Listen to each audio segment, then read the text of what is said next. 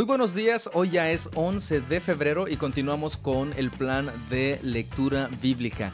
En esta ocasión, frente a un micrófono, nos acompaña Virginia Arce. Si usted no sabe quién es ella, yo sí lo sé y muy bien. Pues nada más y nada menos que mi esposa. ¿Qué onda? ¿Cómo estás? Hola, hola, ¿qué tal? Muy buenos días.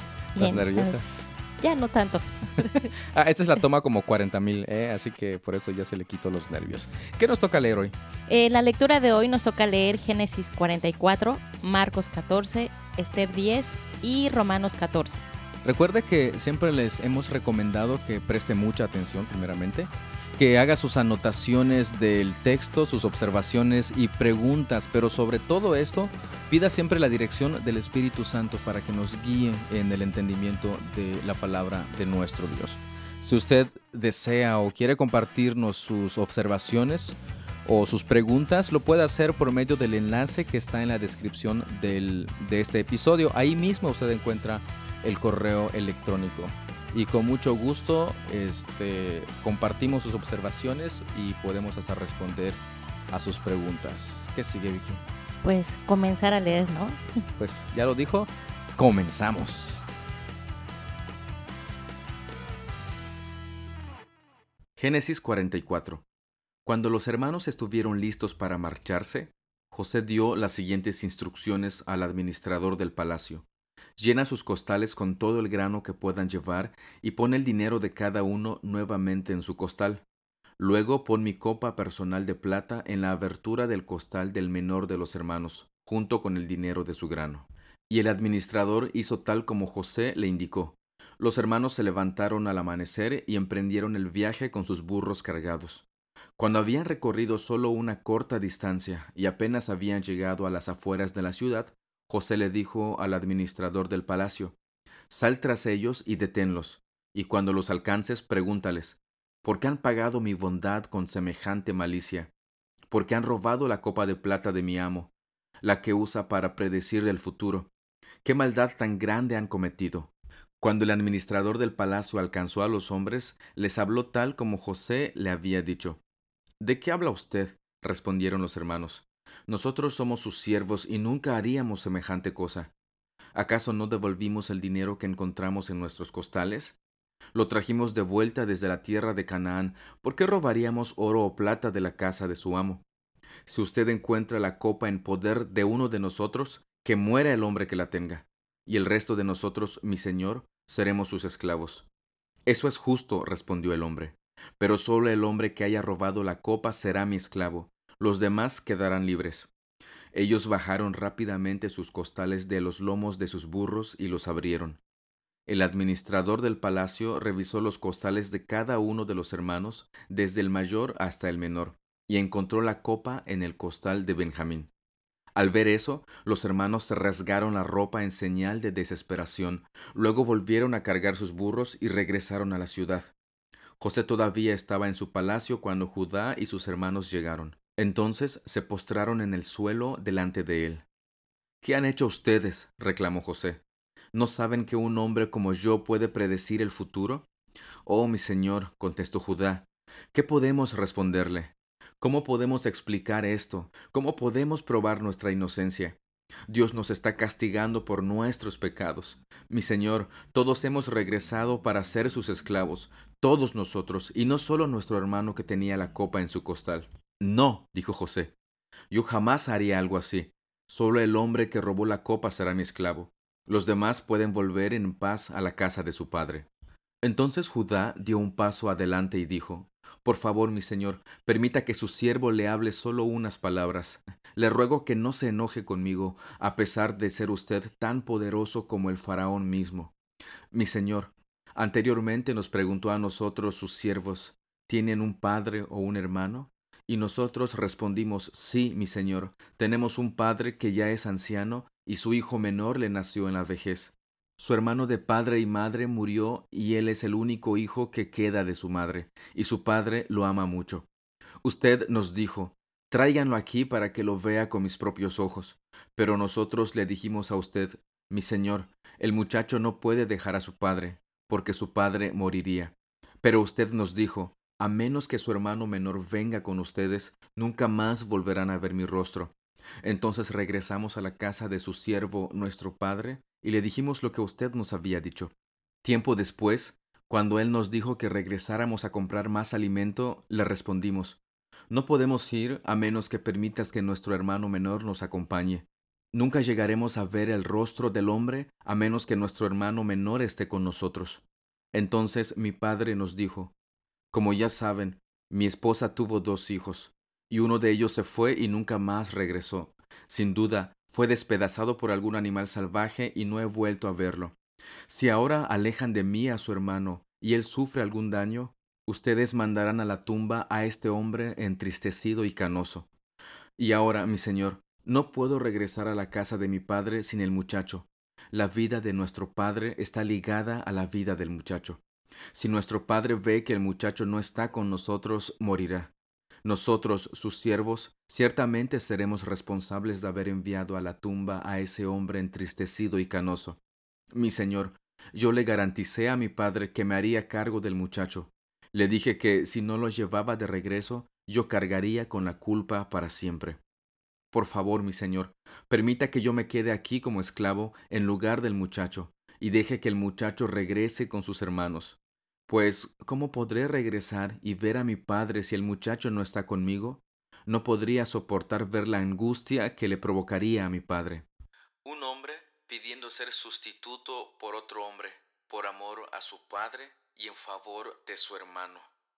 ¿A usted le recuerda algo esta escena? Marcos 14. Faltaban dos días para la Pascua y el Festival de los Panes sin levadura. Los principales sacerdotes y los maestros de la ley religiosa seguían buscando una oportunidad para capturar a Jesús en secreto y matarlo. Pero no durante la celebración de la Pascua, acordaron, no sea que la gente cause disturbios. Mientras tanto, Jesús se encontraba en Betania, en la casa de Simón, un hombre que había tenido lepra. Mientras comía, entró una mujer con un hermoso frasco de alabastro que contenía un perfume costoso preparado con esencias de nardo. Ella abrió el frasco y derramó el perfume sobre la cabeza de Jesús. Algunos que estaban a la mesa se indignaron. ¿Por qué desperdiciar un perfume tan costoso? preguntaron. Podría haberse vendido por el salario de un año y el dinero dado a los pobres. Así que la regañaron severamente. Pero Jesús respondió, Déjenla en paz. ¿Por qué la critican por hacer algo tan bueno conmigo? Siempre habrá pobres entre ustedes, y pueden ayudarlos cuando quieran, pero a mí no siempre me tendrán. Ella hizo todo lo que pudo y ungió mi cuerpo en preparación para el entierro. Les digo la verdad, en cualquier lugar del mundo donde se predique la buena noticia, se recordará y se hablará de lo que hizo esta mujer. Entonces, Judas Iscariote, uno de los doce discípulos, fue a ver a los principales sacerdotes para llegar a un acuerdo de cómo entregarles a Jesús a traición. Ellos quedaron complacidos porque oyeron la razón de su visita y le prometieron darle dinero. Entonces él comenzó a buscar una oportunidad para traicionar a Jesús. El primer día del festival de los panes sin levadura, cuando se sacrifica el cordero de la Pascua, los discípulos de Jesús le preguntaron, ¿Dónde quieres que vayamos a prepararte la cena de Pascua? Así que Jesús envió a dos de ellos a Jerusalén con las siguientes instrucciones. Al entrar a la ciudad, se encontrarán con un hombre que lleva un cántaro de agua. Síganlo. En la casa donde él entre, díganle al dueño. El maestro pregunta, ¿Dónde está el cuarto de huéspedes para que pueda comer la cena de Pascua con mis discípulos? Él los llevará a un cuarto grande en el piso de arriba que ya está listo. Allí deben preparar nuestra cena. Entonces los dos discípulos entraron en la ciudad y encontraron todo como Jesús les había dicho y allí prepararon la cena de Pascua. Por la noche, Jesús llegó con los doce discípulos. Mientras estaban en la mesa comiendo, Jesús les dijo, Les digo la verdad, uno de ustedes que está aquí comiendo conmigo me traicionará. Ellos, muy afligidos, le preguntaron uno por uno, ¿Seré yo? Él contestó, es uno de ustedes doce que come de este plato conmigo, pues el Hijo del Hombre tiene que morir tal como lo declararon las Escrituras hace mucho tiempo. Pero qué aflicción le espera a aquel que lo traiciona. Para ese hombre sería mucho mejor no haber nacido. Mientras comían, Jesús tomó un poco de pan y lo bendijo. Luego lo partió en trozos, lo dio a sus discípulos y dijo, Tómenlo, porque esto es mi cuerpo. Y tomó en sus manos una copa de vino y dio gracias a Dios por ella. Se la dio a ellos y todos bebieron la copa, y les dijo, Esto es mi sangre, la cual confirma el pacto entre Dios y su pueblo. Es derramada como sacrificio por muchos. Les digo la verdad, no volveré a beber vino hasta el día en que lo beba nuevo en el reino de Dios. Luego cantaron un himno y salieron al monte de los olivos. En el camino Jesús les dijo, Todos ustedes me abandonarán porque las escrituras dicen, Dios golpeará al pastor y las ovejas se dispersarán. Sin embargo, después de ser levantado de los muertos, iré delante de ustedes a Galilea y allí los veré. Pedro le dijo, Aunque todos te abandonen, yo jamás lo haré. Respondió Jesús, Te digo la verdad, Pedro. Esta misma noche, antes de que cante el gallo dos veces, negarás tres veces que me conoces. No, exclamó Pedro enfáticamente. Aunque tenga que morir contigo, jamás te negaré. Y los demás juraron lo mismo. Fueron al huerto de olivos llamado Getsemaní y Jesús dijo, Siéntense aquí mientras yo voy a orar. Se llevó a Pedro, a Santiago y a Juan y comenzó a afligirse y angustiarse profundamente. Les dijo, Mi alma está destrozada de tanta tristeza, hasta el punto de la muerte. Quédense aquí y velen conmigo. Se adelantó un poco más y cayó en tierra. Pidió en oración que, si fuera posible, pasara de él la horrible hora que le esperaba. Abba, Padre, clamó, todo es posible para ti. Te pido que quites esta copa de sufrimiento de mí. Sin embargo, quiero que se haga tu voluntad, no la mía. Luego volvió y encontró a los discípulos dormidos. Le dijo a Pedro, Simón, ¿estás dormido? ¿No pudiste velar conmigo ni siquiera una hora? Velen y oren para que no cedan ante la tentación, porque el espíritu está dispuesto, pero el cuerpo es débil. Entonces Jesús los dejó otra vez e hizo la misma oración que antes. Cuando regresó de nuevo a donde estaban ellos, los encontró dormidos porque no podían mantener los ojos abiertos y no sabían qué decir. Cuando volvió a ellos por tercera vez, les dijo, Adelante, duerman, descansen. Pero no, la hora ha llegado. El Hijo del Hombre es traicionado y entregado en manos de pecadores. Levántense, vamos, miren, el que me traiciona ya está aquí. En ese mismo instante, mientras Jesús todavía hablaba, llegó Judas, uno de los doce discípulos, junto con una multitud de hombres armados con espadas y palos. Los habían enviado los principales sacerdotes, los maestros de la ley religiosa y los ancianos. El traidor Judas había acordado previamente con ellos una señal sabrán a cuál arrestar cuando yo los salude con un beso. Entonces podrán llevárselo bajo custodia. En cuanto llegaron, Judas se acercó a Jesús. Rabí, exclamó y le dio el beso. Entonces los otros agarraron a Jesús y lo arrestaron. Pero uno de los hombres que estaba con Jesús sacó su espada e hirió al esclavo del sumo sacerdote cortándole una oreja. Jesús les preguntó, ¿Acaso soy un peligroso revolucionario para que vengan con espadas y palos para arrestarme? ¿Por qué no me arrestaron en el templo? Estuve enseñando allí entre ustedes todos los días. Pero estas cosas suceden para que se cumpla lo que dicen las escrituras acerca de mí. Entonces todos sus discípulos lo abandonaron y huyeron. Un joven que lo seguía solo llevaba puesta una camisa de noche de lino. Cuando la turba intentó agarrarlo, su camisa de noche se deslizó y huyó desnudo. Llevaron a Jesús a la casa del sumo sacerdote, donde se habían reunido los principales sacerdotes, los ancianos y los maestros de la ley religiosa. Mientras tanto, Pedro lo siguió de lejos y entró directamente al patio del sumo sacerdote. Allí se sentó con los guardias para calentarse junto a la fogata. Adentro, los principales sacerdotes y todo el concilio supremo intentaban encontrar pruebas contra Jesús para poder ejecutarlo, pero no pudieron encontrar ninguna. Había muchos falsos testigos que hablaban en contra de él, pero todos se contradecían. Finalmente, unos hombres se pusieron de pie y dieron el siguiente falso testimonio. Nosotros lo oímos decir, yo destruiré este templo hecho con manos humanas y en tres días construiré otro, no hecho con manos humanas pero aún así sus relatos no coincidían. Entonces el sumo sacerdote se puso de pie ante todos y le preguntó a Jesús, Bien, ¿no vas a responder a estos cargos? ¿Qué tienes que decir a tu favor? Pero Jesús se mantuvo callado y no contestó. Entonces el sumo sacerdote le preguntó, ¿Eres tú el Mesías, el Hijo del bendito? Jesús dijo, Yo soy.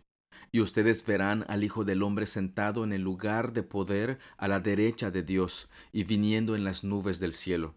Entonces el sumo sacerdote se rasgó las vestiduras en señal de horror y dijo, ¿Para qué necesitamos más testigos? Todos han oído la blasfemia que dijo, ¿cuál es el veredicto? Culpable, gritaron todos. Merece morir. Entonces algunos comenzaron a escupirle y le vendaron los ojos y le daban puñetazos. Profetízanos, se burlaban. Y los guardias lo abofeteaban mientras se lo llevaban. Mientras tanto, Pedro estaba abajo en el patio, una de las sirvientes que trabajaba para el sumo sacerdote pasó y vio que Pedro se calentaba junto a la fogata. Se quedó mirándolo y dijo, Tú eres uno de los que estaban con Jesús de Nazaret. Pero Pedro lo negó y dijo, No sé de qué hablas. Y salió afuera a la entrada. En ese instante cantó un gallo. Cuando la sirvienta vio a Pedro parado allí, comenzó a decirles a los otros, No hay duda de que este hombre es uno de ellos. Pero Pedro lo negó otra vez. Un poco más tarde, algunos de los otros que estaban allí confrontaron a Pedro y le dijeron, Seguro que tú eres uno de ellos, porque eres Galileo. Pedro juró, Que me caiga una maldición si les miento, no conozco a ese hombre del que hablan. Inmediatamente el gallo cantó por segunda vez. De repente, las palabras de Jesús pasaron rápidamente por la mente de Pedro. Antes de que cante el gallo dos veces, negarás tres veces que me conoces. Y se echó a llorar. En el capítulo anterior en Génesis encontramos a un hombre tratando de sustituir a su hermano menor por amor a su padre. En este capítulo encontramos a un hombre sustituyendo a muchos hombres, a usted y a mí, para morir en nuestro lugar. Job 10 Estoy harto de mi vida. Dejen que desahogue mis quejas abiertamente. Mi alma llena de amargura debe quejarse. Le diré a Dios, no me condenes de plano, dime qué cargos tienes en mi contra, qué ganas con oprimirme. ¿Por qué me rechazas, siendo yo obra de tus manos, mientras miras con favor los planes de los malvados? ¿Son tus ojos como los de un ser humano? ¿Ves las cosas de la misma manera que la gente? ¿Dura tu vida lo mismo que la nuestra? ¿Es tu vida tan corta que tienes que apurarte para descubrir mi culpa y buscar mi pecado? Aunque sabes que no soy culpable, no hay quien me rescate de tus manos. Tú me formaste con tus manos, me hiciste, sin embargo me destruyes por completo. Recuerda que me hiciste del polvo. ¿Me harás volver tan pronto al polvo? Tú guiaste mi concepción y me formaste en el vientre. Me vestiste con piel y carne y tejiste mis huesos junto con mis tendones. Me diste vida y me mostraste tu amor inagotable, y con tu cuidado preservaste mi vida. Sin embargo, tu verdadero motivo, tu verdadera intención era vigilarme y si cometía pecado, no perdonar mi culpa. Si soy culpable, mala suerte para mí. Aun si soy inocente, no puedo mantener mi cabeza en alto porque estoy lleno de vergüenza y sufrimiento. Y si mantengo mi cabeza en alto, Tú me persigues como un león y despliegas contra mí tu imponente poder. Una y otra vez testificas en mi contra, derramas sobre mí tu creciente enojo y desplazas tropas de relevo contra mí. ¿Por qué entonces me sacaste del vientre de mi madre? ¿Por qué no me dejaste morir al nacer? Sería como si nunca hubiera existido. Habría ido directamente del vientre a la tumba. Me quedan pocos días, así que déjame en paz para que tenga un momento de consuelo antes de irme, para nunca más volver a la tierra de oscuridad y penumbra absoluta. Es una tierra tan oscura como la medianoche, una tierra de penumbra y confusión donde aún la luz es tan oscura como la medianoche. ¿Tiene alguna observación respecto a lo que Job está diciendo en este capítulo? Fíjese que él reconoce que Dios es el que lo ha creado, el que lo ha hecho, y también reconoce que ante él ni siquiera él puede presentarse como justo. ¿Qué dudas, qué observaciones tiene usted respecto a este texto? Romanos 14. Acepten a los creyentes que son débiles en la fe y no discutan acerca de lo que ellos consideran bueno o malo. Por ejemplo, un creyente piensa que está bien comer de todo, pero otro creyente con una conciencia sensible come solo verduras.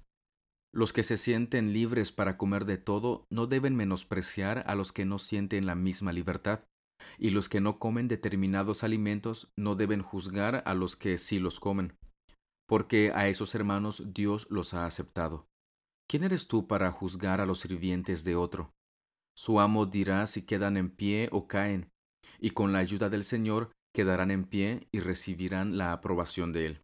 Del mismo modo, algunos piensan que un día es más sagrado que otro, mientras que otros creen que todos los días son iguales. Cada uno debería estar plenamente convencido de que el día que elija es aceptable. Los que adoran al Señor un día en particular lo hacen para honrarlo a Él. Los que comen toda clase de alimentos lo hacen para honrar al Señor, ya que le dan gracias a Dios antes de comer. Y los que se niegan a comer ciertos alimentos también quieren agradar al Señor y le dan gracias a Dios pues no vivimos para nosotros mismos ni morimos para nosotros mismos. Si vivimos es para honrar al Señor, y si morimos es para honrar al Señor. Entonces, tanto si vivimos como si morimos, pertenecemos al Señor. Cristo murió y resucitó con este propósito, ser Señor de los vivos y de los muertos. ¿Por qué entonces juzgas a otro creyente? ¿Por qué menosprecias a otro creyente? Recuerda que todos estaremos delante del tribunal de Dios pues dicen las Escrituras, tan cierto como que yo vivo, dice el Señor, toda rodilla se doblará ante mí, y toda lengua confesará a Dios y te dará alabanza. Es cierto, cada uno de nosotros tendrá que responder por sí mismo ante Dios, así que dejemos de juzgarnos unos a otros. Por el contrario, propónganse vivir de tal manera que no causen tropiezo ni caída a otro creyente. Yo sé, y estoy convencido por la autoridad del Señor Jesús, que ningún alimento en sí mismo está mal, pero si alguien piensa que está mal comerlo, entonces para esa persona está mal. Si otro creyente se angustia por lo que tú comes, entonces no actúas con amor si lo comes. No permitas que lo que tú comes destruya a alguien por quien Cristo murió. Entonces no serás criticado por hacer algo que tú crees que es bueno. Pues el reino de Dios no se trata de lo que comemos o bebemos, sino de llevar una vida de bondad, paz y alegría en el Espíritu Santo. Si tú sirves a Cristo con esa actitud, agradarás a Dios y también tendrás la aprobación de los demás. Por lo tanto, procuremos que haya armonía en la iglesia y tratemos de edificarnos unos a otros. No destruyas la obra de Dios a causa de lo que comes. Recuerda que todos los alimentos están permitidos. Lo malo es comer algo que haga tropezar a otro. Es mejor no comer carne, ni beber vino, ni hacer ninguna otra cosa que pudiera causar a tropiezo a otro creyente. Tal vez crees que no hay nada malo en lo que haces, pero manténlo entre tú y Dios. Benditos son los que no se sienten culpables por hacer algo que han decidido que es correcto. Pero si tienes dudas acerca de si debes o no comer algo en particular, entonces es pecado comerlo, pues no eres fiel a tus convicciones. Si haces algo que crees que está mal, pecas. Este capítulo es uno de los capítulos más debatidos al día de hoy también. Que si podemos comer esto, que si podemos comer lo otro, que si el domingo nos reunimos, que si el sábado nos reunimos, porque no nos reunimos el miércoles, etcétera, etcétera, etcétera. Pero si usted se da cuenta, lo que Pablo está diciendo también aquí es que, pues el día que tú escojas reunirte, hazlo. Lo que quieras comer, cómelo, pero ten en cuenta algo muy, muy importante. Si eso hace tropezar a tu hermano, mejor no lo comas porque estás siendo causa de tropiezo para tu hermano.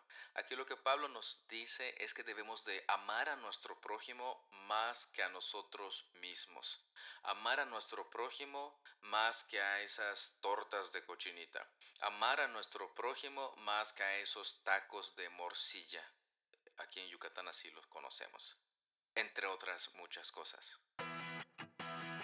De esta manera concluimos la lectura del día de hoy. De verdad que deseamos que esté siendo de mucha bendición para su vida y con bendición me estoy refiriendo a que usted esté conociendo cada vez más a nuestro Dios pero no solamente en ese conocimiento teórico de que pueda responder todas las preguntas que le hagan, sino que esté viviendo en función del Evangelio, en función de lo que hemos estado leyendo y en ese agradecimiento también a nuestro Dios por todo, por todo lo que ha hecho por nosotros. Recuerde si desea enviarnos sus observaciones, hacer las preguntas, eh, puede usted enviarlo por medio del enlace que está en la descripción y con mucho gusto los escuchamos y los leemos. Pues muchas gracias por su tiempo, muchas gracias por su atención, Vixi, muchas gracias por el valor de sentarte frente al micrófono el día de hoy. ¿Qué onda? ¿Nos vamos a desayunar o qué? Ándale, vamos a desayunar. ¿Qué te parece unos chilaquiles con pollito, frijoles colados y una coca de medio litro? Me parece perfecto. Buen desayuno. Bueno, pues muchas gracias por su tiempo, muchas gracias por su atención. No se crea lo, lo de los chilaquiles, vamos a desayunar huevo con chaya. Es más rico. No, no es cierto. Este, nos vemos, nos escuchamos, mejor dicho. El día de mañana, cuídese un montón y reciba un gran saludo de nuestra parte. Saludos a todos, bendiciones y nos estamos escuchando pronto. ¿Ya te pusiste nervioso otra vez? No, un poquito. Ah, verdad, es la despedida ya. Ya, nos vemos. Hasta luego, hermanos, cuídense un montón y nos estamos escuchando el día de mañana. Dios les bendiga.